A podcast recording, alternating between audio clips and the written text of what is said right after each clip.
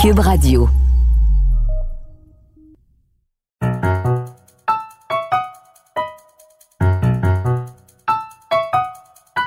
Ici Mathieu Boccoté et bienvenue aux Idées mènent le monde.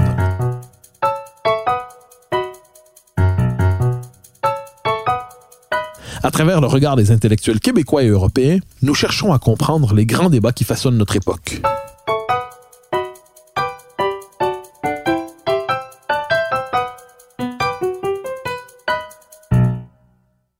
Romans politiques sont rares au Québec. Les romans portant sur la question nationale le sont encore plus. Mathieu Thomas, dans Ceux dont on ne redoute rien, son premier roman qui paraît ces jours-ci chez Québec Amérique, nous propose pourtant un roman à la lumière de l'histoire où se joue la question du destin du Québec, où nous rencontrons un personnage qui nous a rencontré, Alexis de Tocqueville, où nous rencontrons Gustave de Beaumont. Un roman qui se situe en deux époques, peut-être même trois à certains égards. Un roman qui place la question du Québec au cœur du monde et où, je le dis, nous retrouvons les réflexions d'Alexis de Tocqueville sur notre condition nationale. Où nous retrouvons aussi, puisqu'il s'agit d'un authentique roman, une histoire d'amour, où nous retrouvons des histoires d'amitié. Je reçois Mathieu Thomas pour en parler. Mathieu Thomas, bonjour. Bonjour. Alors, question première. Le titre de votre livre est énigmatique. Ceux dont on ne redoute rien. Pourriez-vous nous dire qui sont ceux dont on ne redoute rien? Alors, il y a la réponse simple, il y a la réponse compliquée. La réponse simple, ce serait de dire ceux dont on ne redoute rien, ce sont les, Québécois, autrement dit les Canadiens français à l'époque. La réponse compliquée, c'est que c'est une phrase qui vient de Tocqueville, qui vient des écrits de Tocqueville qui ont suivi son passage donc euh, au Bas-Canada à l'époque, en 1831, quand il est venu. Et euh, ce qui s'est passé, c'est que Tocqueville a rencontré un marchand anglais euh, dans, ses, dans, son séjour euh, au Bas-Canada, à Québec en, fait. Et euh, ce marchand lui disait, ah, vous savez, de façon, les Canadiens français, on est de plus en plus nombreux, nous, les, bon, les Irlandais, les Anglais, etc., les Écossais, on n'a rien, on n'a rien à, à redouter d'eux, on va les assimiler, il n'y aura pas de problème. Et Tocqueville dit, c'est bizarre, mais il est rare qu'on parle avec tant de passion de ceux dont on ne redoute rien. Donc, autrement dit, euh, Tocqueville dit que finalement, peut-être qu'on a quelque chose à redouter d'eux. Alors, Alexis de Tocqueville, figure centrale de cet ouvrage, prétexte à certains égards à cet ouvrage, avec Beaumont, vous nous en parlerez. Euh, Dites-nous-en un peu plus sur ce voyage de Tocqueville qui a alimenté à certains égards la réflexion historique québécoise avec sa part d'ombre, sa part de mystère, les questions qui l'accompagnent, on aura l'occasion d'en parler. Mais parlez-nous un peu de ce voyage de Tocqueville et Beaumont au Bas-Canada, voyage qui quand même permet d'enregistrer un moment particulier de notre histoire.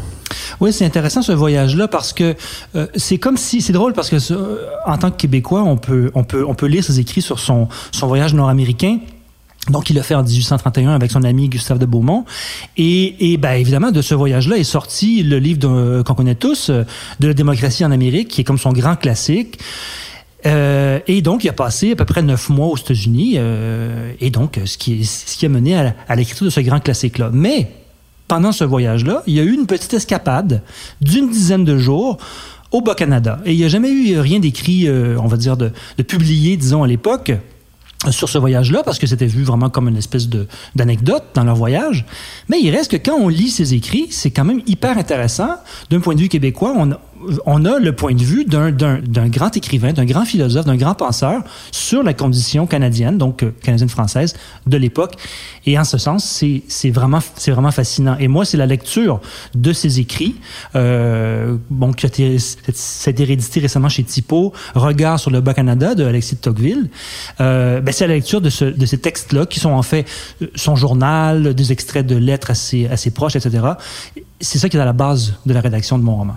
Alors, vous l'évoquez d'ailleurs dans le livre, on voit que vous faites référence aux différentes éditions des Regards sur le Bas-Canada de Tocqueville. La première qui date des années 70, si je me trompe pas. La plus récente, celle euh, dirigée par Claude Corbeau. Euh, vous jetez un regard sur Tocqueville, sur son passage ici, vous spéculez autour de ça. Mais d'abord et avant tout, j'aimerais vous demander quel regard Tocqueville pose sur le Bas-Canada au moment où il vient ici. On est début 1830, euh, si je me trompe Alors voilà, pas. il vient en Quel est son regard? C'est ça. Alors, donc, il vient en 1831, mais ses premiers écrits sur la question n'ont n'ont été rendus publics que après sa mort, dans les années 1860. D'ailleurs, grâce aux bons soins de son ami Gustave de Beaumont, qui, euh, euh, on va dire, s'est tapé la tâche de, euh, mettre dans, de là dans, ses œuvres complètes. Et c'est, à- ce moment-là, dans le volume qui parlait de ses, voyages, qu'on apprenait que, ben oui, ils sont venus au Bas-Canada. Il a un regard fasciné sur et, je dirais même fascinant sur le Bas-Canada, mais aussi très affectueux. On dirait vraiment qu'il est touché par la survie de, ce, de cette bouture là, du peuple français en Amérique du Nord. Quand on lit ses écrits, c'est un peu louche parfois. On se dit, qu'est-ce qu'il pense? Qu'est-ce qu'il pense vraiment? Qu'est-ce qu'il disait vraiment? Mais on a l'impression qu'il est, il est, il est touché par cette présence euh, française et, et surtout, il retrouve une espèce, une espèce de France qui, qui croyait avoir, euh, avoir vu disparaître après la Révolution. Il voit, il voit, dans le fond, la France d'Ancien Régime ici avec son accent particulier, un peu normand. Euh, euh, et en plus, bon, il y a toute, la question du métissage avec les Indiens d'Amérique et tout ça. Donc, il est, franchement euh, renversé.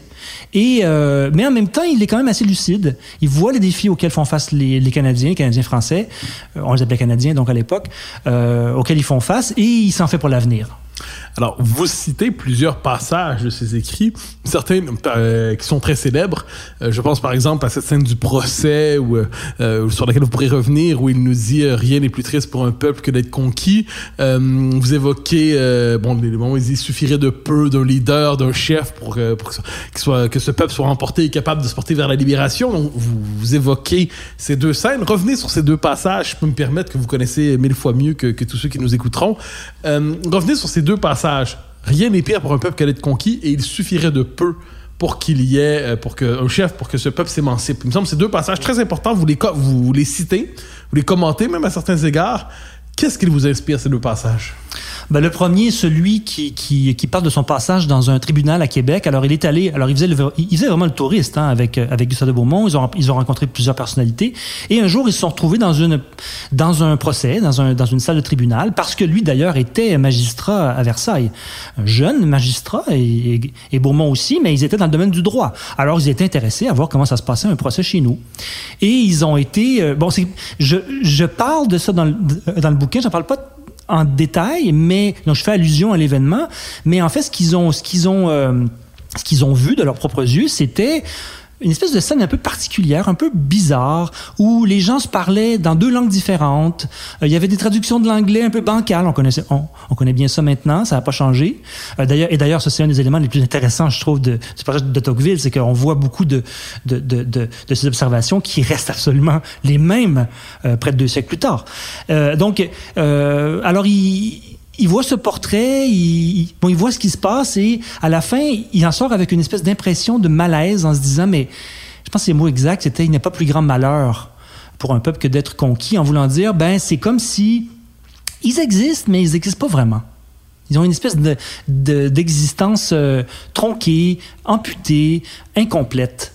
Et, euh, et, dans ce sens-là, euh, voilà, c'est le, le, le, sort tragique des, des Canadiens français. Là, qui, et pourtant, il voudrait exister, comme vous évoquez, avec l'autre passage très célèbre où il dit qu'il suffirait finalement d'un chef pour, euh, pour remporter oui. ce peuple. Et ça, ce passage-là, il est, il, est, il est hyper intéressant parce que c'est comme si euh, tout d'un coup, il se débarrasse de son, de son côté un peu impartial pour dire, ben moi, je, moi, en tant que visiteur français, je voudrais que ce peuple continue à exister.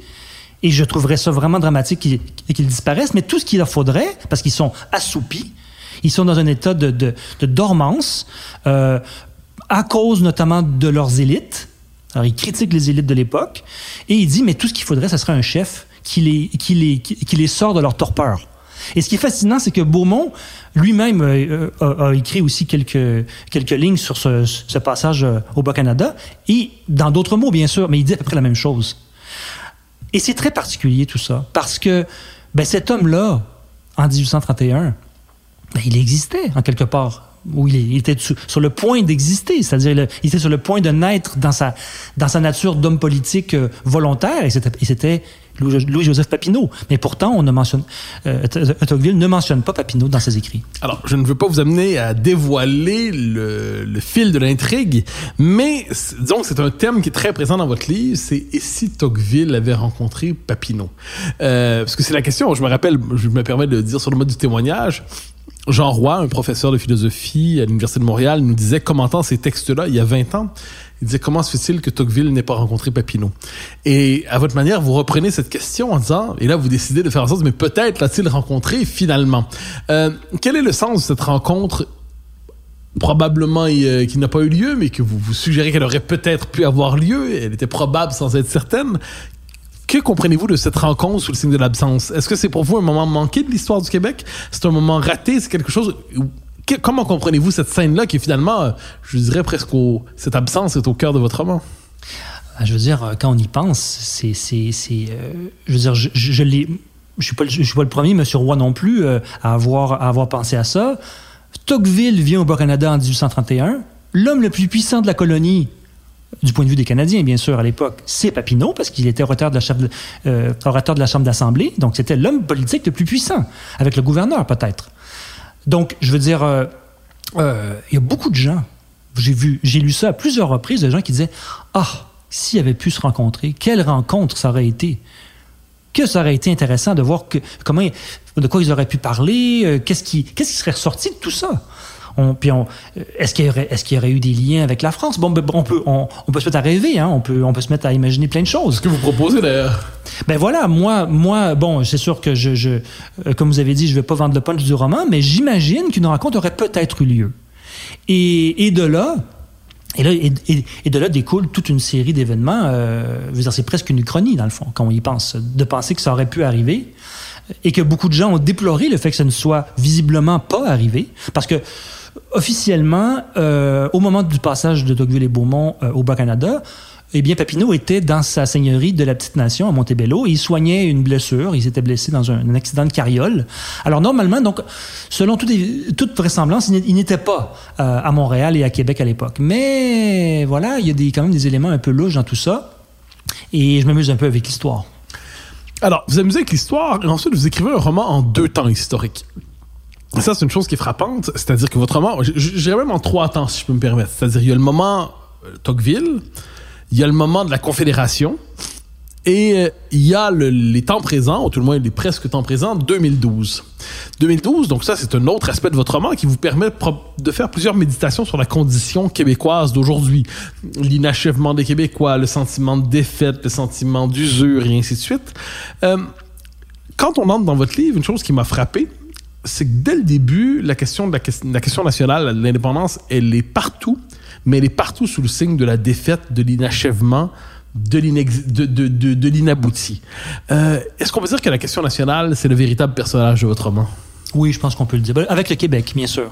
Mais, le Québec, euh, le Québec dans cette perspective de question nationale, absolument. Je pense que c'est le personnage principal, c'est la trame, c'est ce qui lie les deux époques, les trois, comme vous avez dit, parce que dans le fond, euh, l'intrigue se déroule euh, en 1865-66, donc juste avant la, de la, Confédération, et en 2011-2012 à l'époque, de l'élection avec euh, Marois, il y avait aussi Option nationale.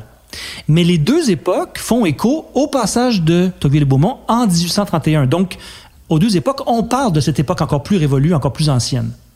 Mais oui, absolument, c'est indéniable. C'est vraiment le, Québec et sa condition. Et, d'ailleurs, je reviens à ce que j'ai dit tout à l'heure.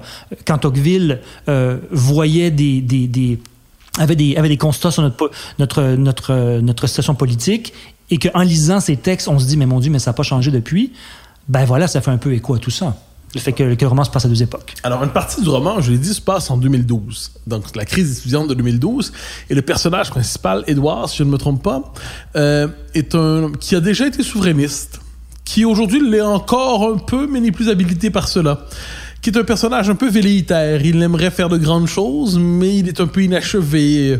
Il subit sa condition, il subit sa vie davantage qu'il ne la, qu'il ne la maîtrise à la fin, dans une relation, dans un échange avec un personnage, le personnage lui dit ses quatre vérités. Hein, lui dit finalement, tu, bon, tu rêves d'indépendance, mon garçon, mais sur le fond des choses, tu subis ta vie euh, comme s'il était un peu l'image du peuple québécois à sa manière. Est-ce qu'on peut dire que votre réflexion sur les années 2012, c'est-à-dire un moment particulier, on reviendra là-dessus directement, mais ça vous donne l'occasion de méditer sur la condition québécoise d'aujourd'hui? Et si je peux me permettre, pourquoi 2012 pour, en quoi cet événement est, suffisamment important pour qu'il devienne un élément de la trame de votre roman? Pourquoi 2012 vous permet, la crise étudiante, de réfléchir sur la condition québécoise? Ben parce que euh, j'ai l'impression, puis là peut-être que vous ne serez pas d'accord avec moi, mais j'ai l'impression que l'élection de 2012, avec Option nationale qui était là, euh, c'est une des dernières où on a, il me semble, parlé quand même pas mal d'indépendance. Oui, bien sûr, ON a obtenu quoi 2, 2 des voix, c'était, euh, mais, mais sa seule présence a fait qu'on a quand même parlé un peu d'indépendance, ne serait-ce que pour dire on veut pas en parler. Mais je veux dire, c'était quand même présent. Et il y avait un mouvement social quand même indéniable au Québec. Je veux dire, des, des, des, des manifestations comme ça, manifestations monstres qu'il y a eu au centre-ville le 22 mars 2012, euh, c'était quand même un mouvement gigantesque. Euh, inouï. Je veux dire, c'était, on n'avait pas vu autant de gens dans les rues au Québec depuis très, très, très longtemps. Et, et je me suis amusé, comme je disais tout à l'heure, je me suis amusé un peu avec l'histoire. Je me suis amusé à faire un parallèle entre ce nouveau parti et le fameux Parti national de Médéric Langto, qui était euh, un parti dont on, va résumer, là, opposé à l'adoption de la Confédération dans les années 1865-1866. Un tout petit parti minuscule qui avait pour, euh, pour, pour volonté de, de, rassembler les Canadiens français qui soient bleus ou rouges, mais qui étaient unis dans leur lutte contre la Confédération. Et d'ailleurs, un parti qui, euh, qui incluait Wilfrid Laurier dans ses rangs, un jeune Wilfrid Laurier. Alors, je reviens sur 2012 c'est une période, vous dites, c'est assez intéressant parce que ça m'a frappé. Parce qu'on voit que pour vous, c'est une période où la question nationale est présente. On pourrait dire inversement que c'est la dernière élection où la question nationale est présente. C'est la question de sa liquidation. Le mouvement social de 2012, c'est le, le premier mouvement social depuis la Révolution tranquille qui est affranchi de la question nationale. Est-ce que vous n'avez pas l'impression que, de ce point de vue, vous terminez un cycle historique en évoquant ça, comme si c'était un moment d'engagement, c'est un moment où la question du pays, la question nationale est présente. Pourtant, c'est le moment où le mouvement social au sens large au Québec vient de s'affranchir une fois pour toutes du paradigme national. Euh, oui, ou, oui et non, parce que oui, parce que c'est vrai qu'après ça, on est passé à autre chose, puis après, ça serait un peu ridicule de dire que ça, que ça a créé une nouvelle renaissance. On l'a bien vu depuis dix ans.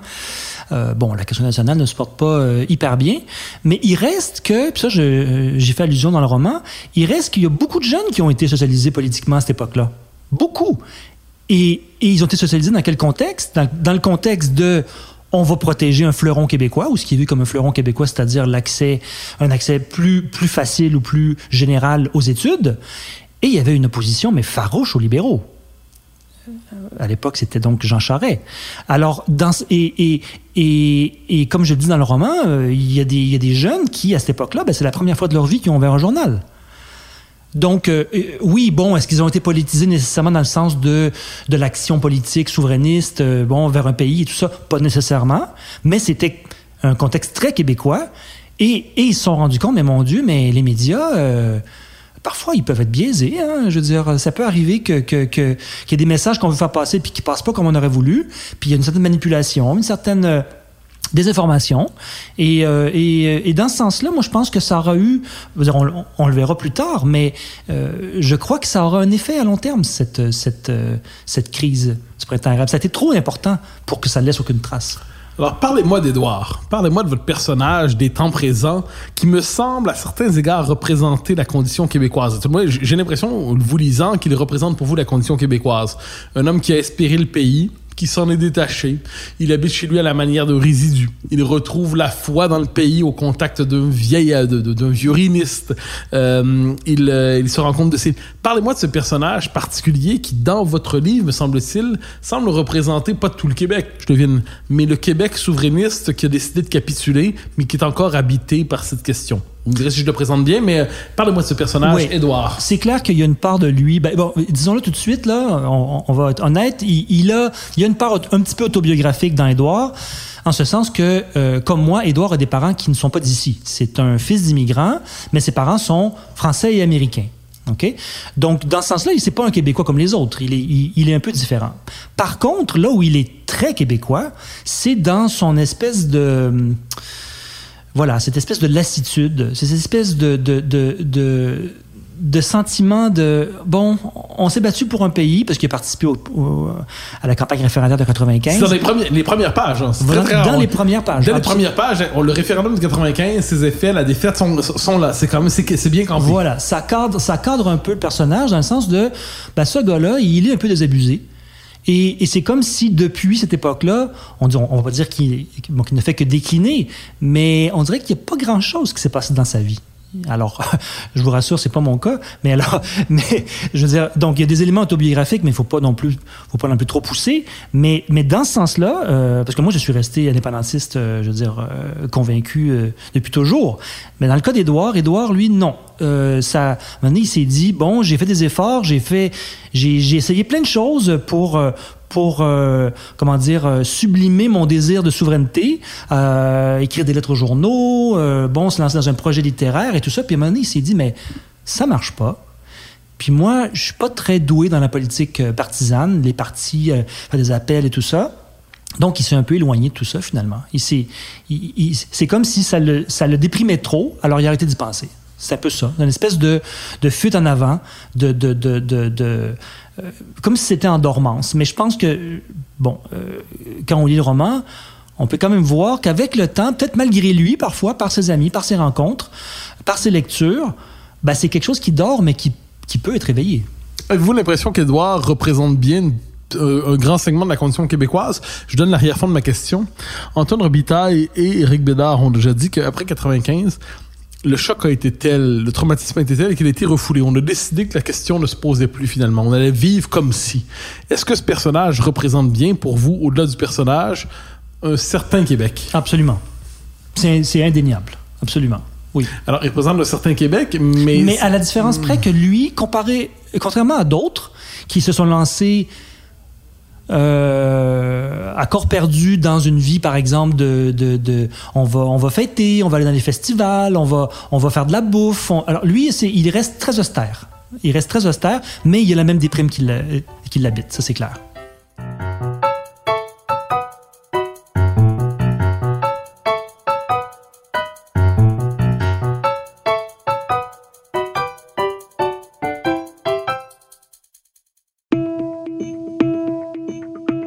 Bonjour, je suis Denis Martel et je vous invite à écouter mon balado épilogue.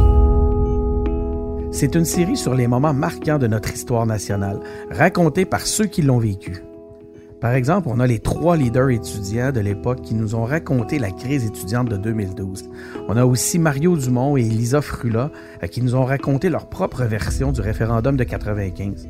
Avec mon collègue Benjamin Tremblay, on a voulu savoir si leur vision des événements avait changé avec le temps et surtout quelles leçons les nouvelles générations pouvaient tirer de tout ça? Écoutez Épilogue sur Cube Radio et sur toutes les plateformes de balado.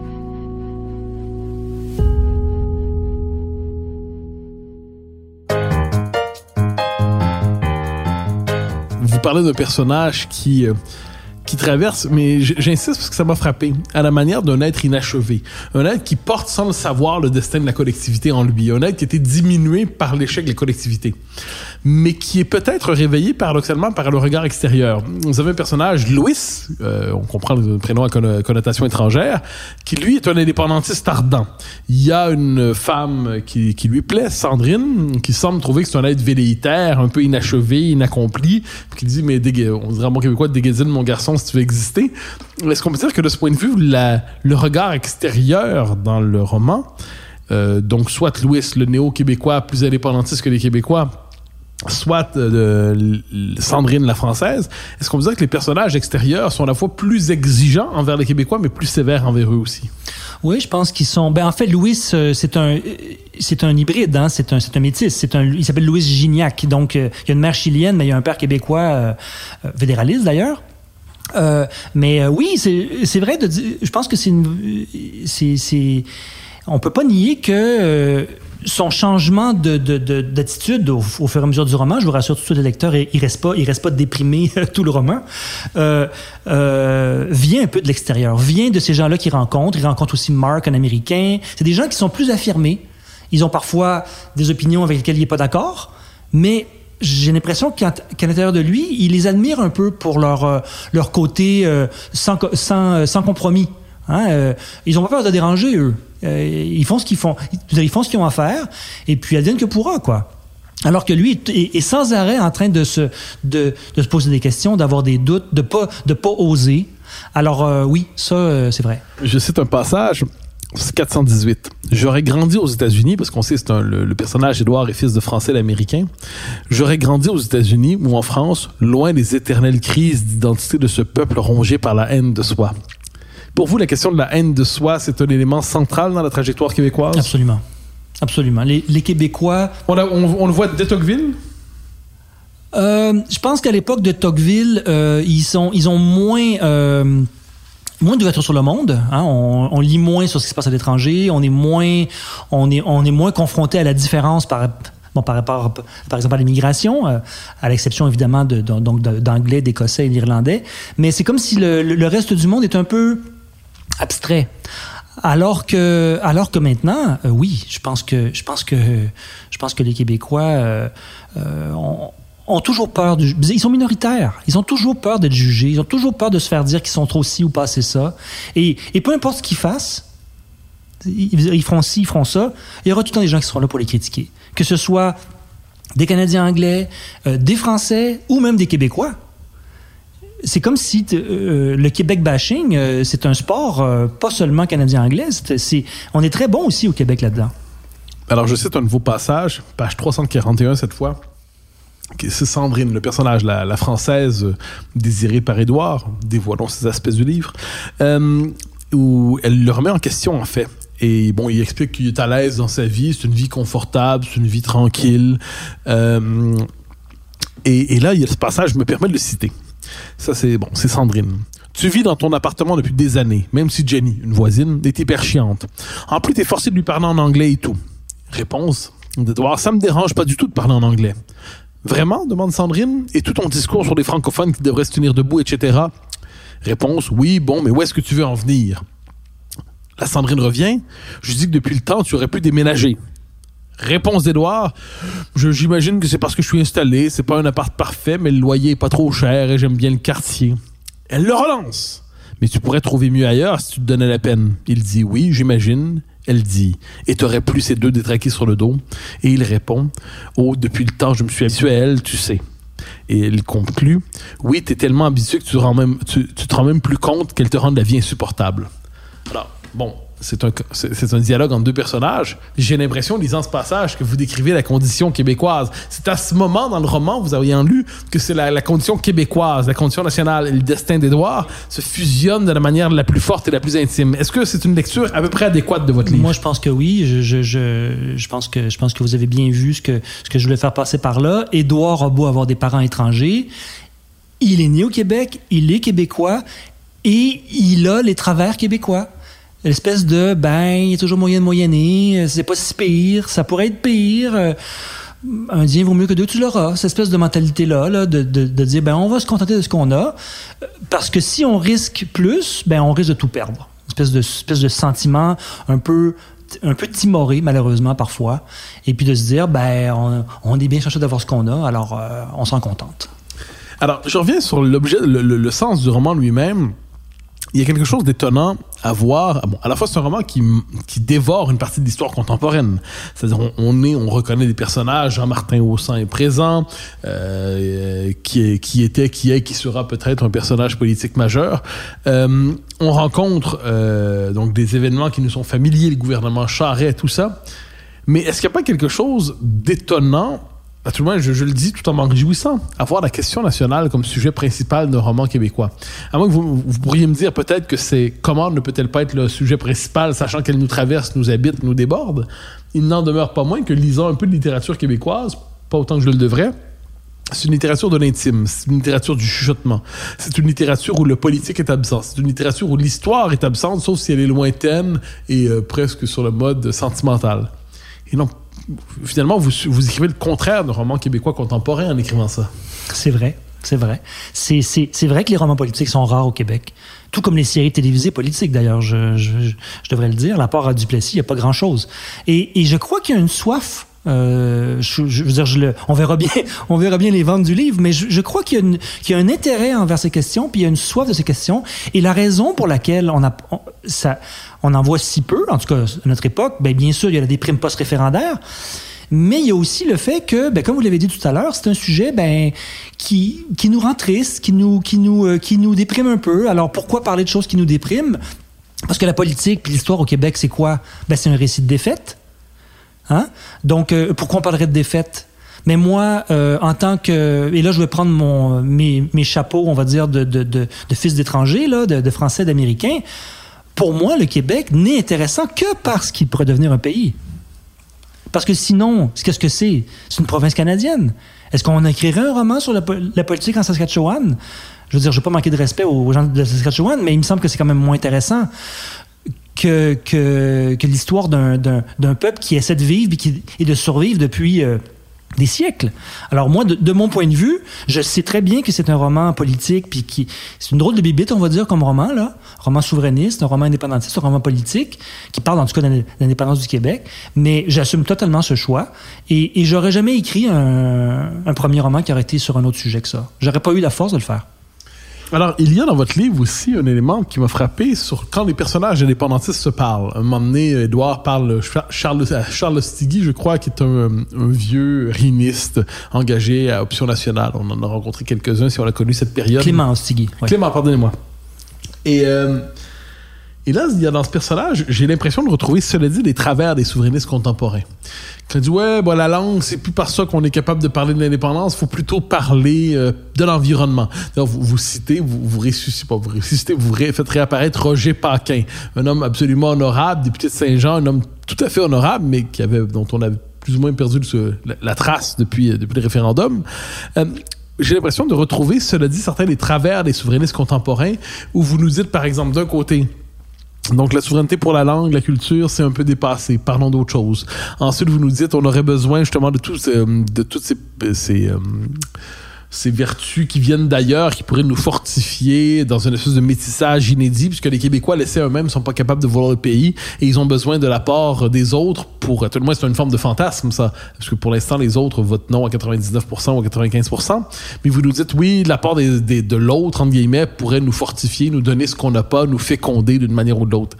Est-ce que je me trompe ou le souverainisme tel que vous le présentez, à, moins que ce soit simplement un témoignage d'époque, c'est aussi ce souverainisme complexé en dernière instance, c'est-à-dire même au moment de l'affirmation nationale décomplexée, tous les travers, la langue c'est pas intéressant, on a besoin de l'autre majusculaire pour nous féconder.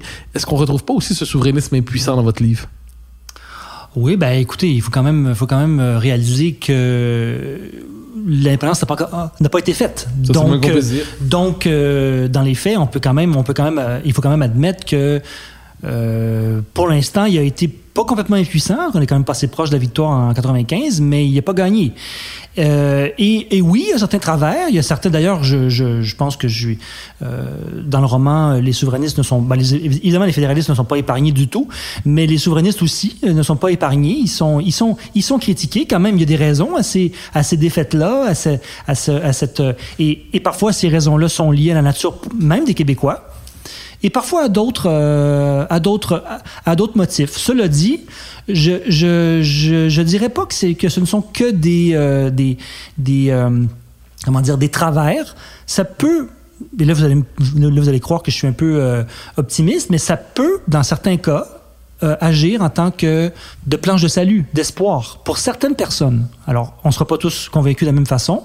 Les Québécois viennent de différents horizons, ont différentes histoires, ont différentes et, certains seront convaincus de voter oui d'une manière et d'autres le seront d'une autre, manière. Et, euh, mais bon, c'est sûr que Ostigui, lui, bon, c'est un personnage, euh, il a vécu la grande époque du RIN. Euh, c'est sûr qu'il y a une perspective un peu particulière sur la question. Retour à Tocqueville. Retour à Tocqueville, parce qu'évidemment, c'est le. Je sais pas si c'est le prétexte, mais à tout le moins, c'est un personnage qui, qui, traverse l'œuvre, votre œuvre, évidemment. Je, Imaginons un Tocqueville d'aujourd'hui, c'est-à-dire un philosophe d'envergure, de passage chez nous.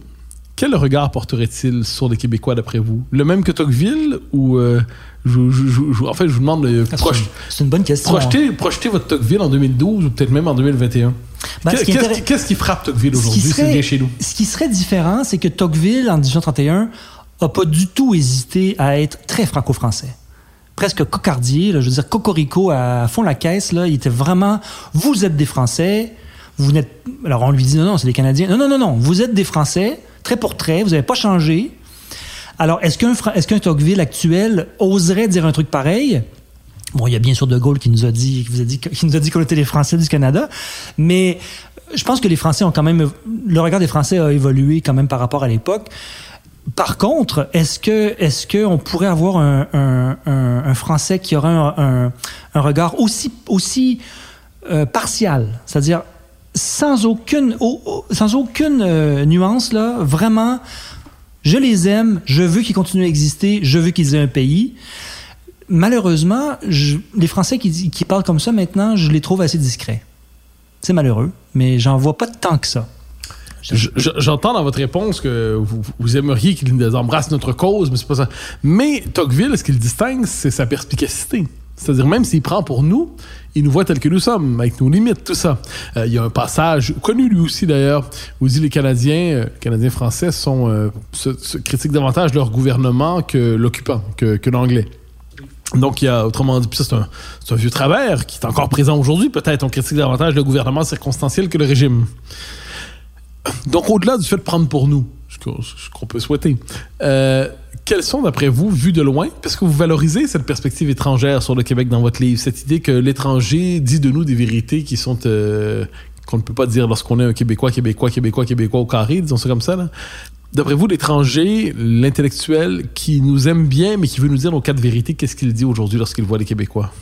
Ce Tocqueville euh, nouveau? Alors déjà, s'il considère que les Québécois sont un peuple qui existe vraiment, parce que déjà, il faut quand même clarifier ça, s'il pense vraiment que les Québécois sont un peuple, je crois qu'il serait un petit peu, en effet, il serait, je pense qu'il s'en ferait beaucoup. Je pense qu'il s'en ferait beaucoup. Ce Tocqueville du 21e siècle aurait une vision, ben, évidemment nuancée, donc il capable de voir, de voir le positif, le négatif, mais euh, s'en ferait beaucoup pour l'avenir. Il serait quand même, il serait quand même soulagé de voir que ce peuple existe toujours, peut-être même surpris.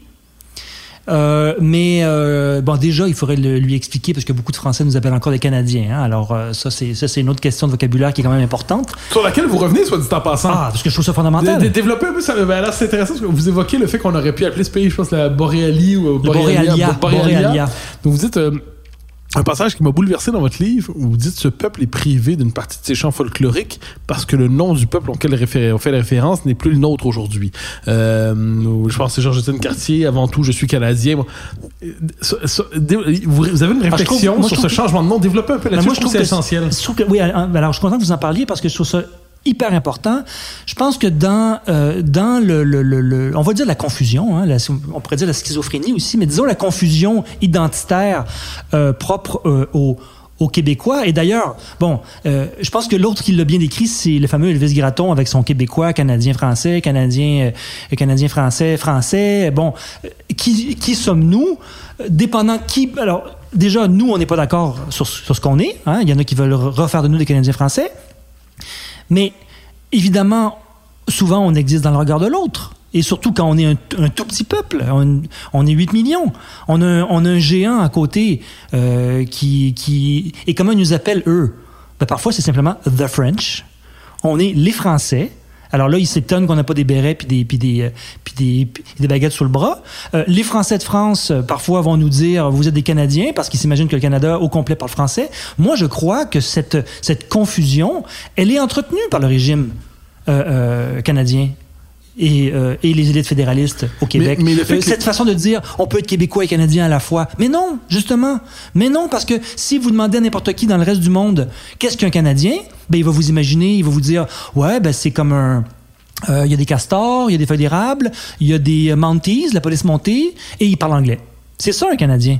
Alors, je veux dire, quand 99% de la population mondiale pense ça d'un Canadien, vous, vous aurez beau dire, vous les Québécois, vous aurez beau dire, oui, oui, mais non, non, non, mais non, attention, nous, on est des Québécois. Euh, ben, de quoi tu parles, toi? Ça compte pas, ton, ton, opinion compte pas. Je veux dire, vous pouvez bien dire ce que vous voulez sur vous-même, mais le fait est que, pour le reste du monde, un Canadien, c'est quelqu'un qui parle anglais. Mais il y a un prix à payer à ne plus être Canadien sur le plan symbolique, puisque vous parlez de l'équipe de hockey des Canadiens. Vous parlez euh, d'une partie de nos chants, euh, avant ben, tout, je suis Canadien. Mais un, un, Canadien errant. Oui, un Canadien errant. Donc, vous évoquez le fait que privé de notre propre nom, peut-être y a-t-il un prix à payer. Peut-être même on n'est pas indépendant à cause de ça aujourd'hui, parce que dé, délivrer, ou plutôt décharger, ou plutôt priver, ou plutôt déposséder de notre identité, même de notre nom, déposséder, au, au fil des, des générations, eh ben, toute une partie de notre héritage devient insaisissable. Ben oui, parce que c'est comme si on faisait une croix sur tout ce qui est arrivé avant les années 50, 60. C'est comme si ça n'existait plus. Tout, toutes ces luttes de, de, de bon, que, que, que, ce soit de la survivance ou des, des, véritables luttes armées, parce que les Canadiens étaient des. Encore une fois, j'ai encore le réflexe de dire le Canadien, je parle des Canadiens français, des Québécois. Il faut toujours que je précise. Hein, on, on dirait aujourd'hui Québécois francophones. Ah oui, imaginez-vous. Euh, euh, euh, C'est ça. Alors, euh, ben, ben, ces gens-là étaient des, de grands soldats, de grands guerriers, des militaires. Euh, ils, ils, aimaient, ils, aimaient, ça, là, les histoires. Euh, oui, on s'est battu contre les Anglais, etc., etc. Tout ça, ce côté folklorique, un petit peu historique, euh, même héroïque, épique dans un certain sens, c'est comme si on, en, on en est coupé parce que, en effet, nous ne sommes plus les Canadiens. Il a fallu qu'on trouve une autre façon de nous décrire. Et comment on se réapproprie cet héritage?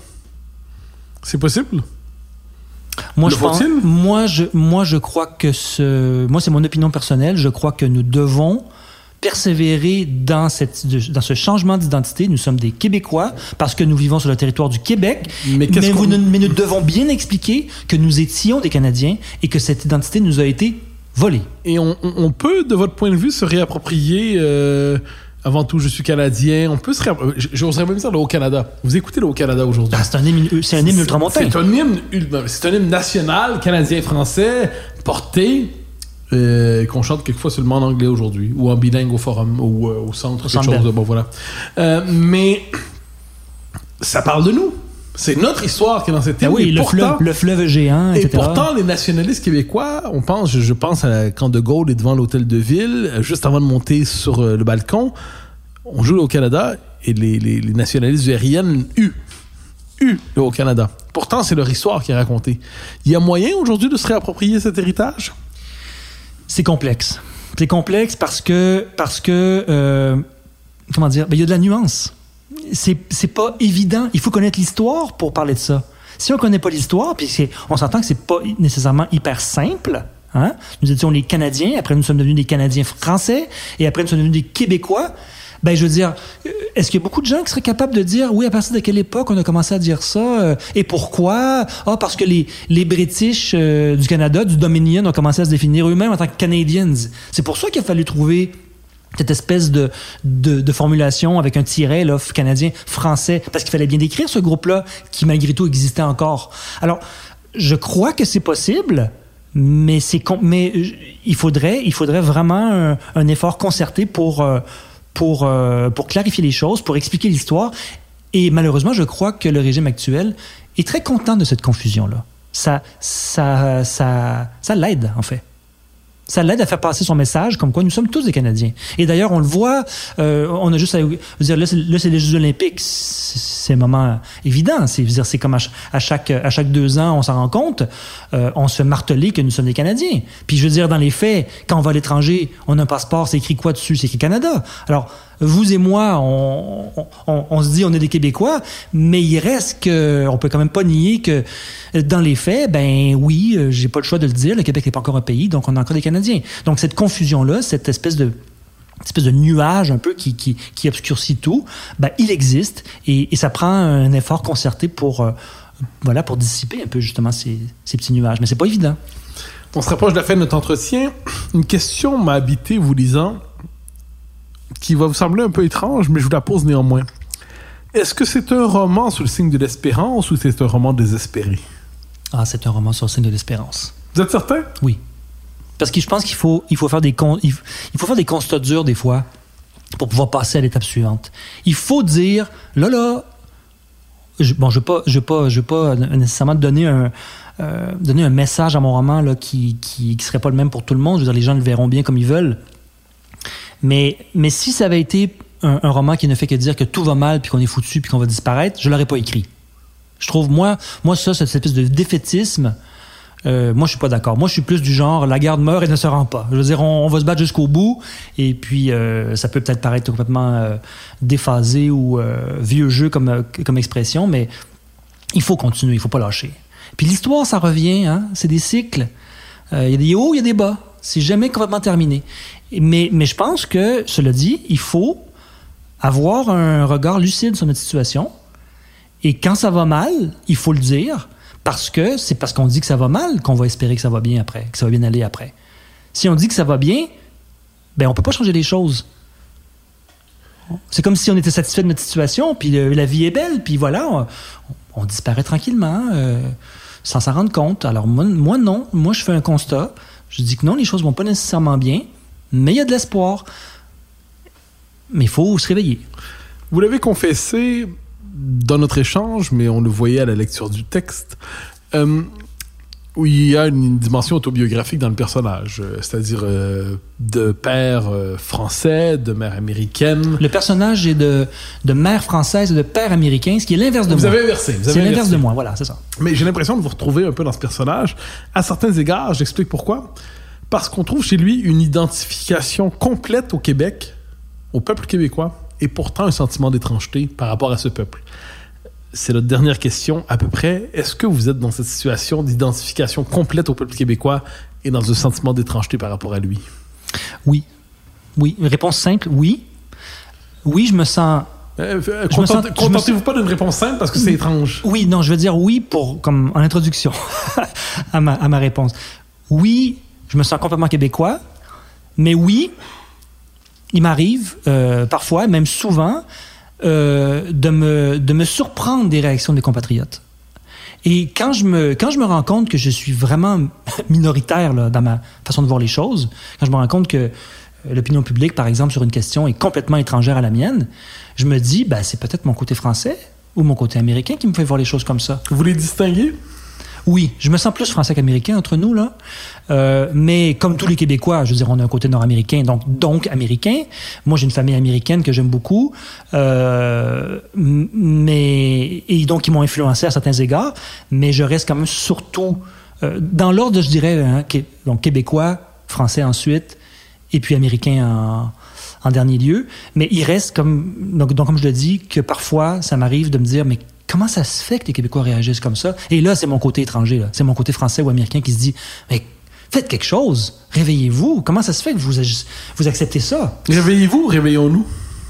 Ah, c'est drôle ça, parce que ça, c'est c'est une bonne question, parce que euh, parfois je vais dire vous, parfois je vais dire nous. Quand je suis fâché, des fois je vais dire vous, comme si j'étais, je- j'en faisais pas partie. Et à d'autres moments, je vais dire nous. Alors pourquoi des fois je me sens, en faisant, je me comme, faisant- comme faisant partie de ce, de ce peuple-là, et parfois je me sens étranger? Ça, j'avoue, c'est une, une grande question à laquelle je n'ai pas la réponse. C'est vraiment très, euh, c'est vraiment circonstanciel. En général, je me sens québécois, mais parfois il m'arrive de me fâcher puis de de pas comprendre. Et là, je, on- je, me, je, me dis moi-même, mais euh, voilà, eh est-ce que c'est parce que je, je suis pas un Québécois, entre guillemets, pur laine avec des parents québécois? J'ai été élevé d'une autre façon. Et, et en ce sens-là, je pense que je, euh, peut-être que je représente en partie le cas de certains autres, autres Québécois de première génération qui se sentent vraiment Québécois, mais qui, mais qui se disent, mais il me semble que là-dessus, j'aurais pas réagi euh, de cette manière-là. Alors, euh, est-ce que c'est une bonne chose, une mauvaise chose? Est-ce que je peux vous dire une chose, par contre? Mais allez-y. C'est que, c'est que je me sens parfois français ou américain quand je suis ici, mais quand je suis à l'étranger, je me sens 100% québécois sans aucune nuance, sans aucun bémol. Je suis 100% québécois. Je suis jamais autant, au- autant québécois que quand je suis pas au Québec.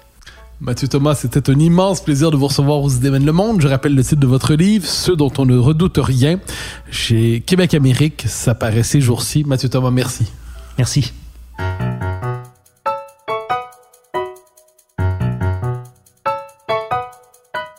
Chers auditeurs des Idées mènent le monde, vous pouvez partager les épisodes que vous aimez sur vos réseaux sociaux.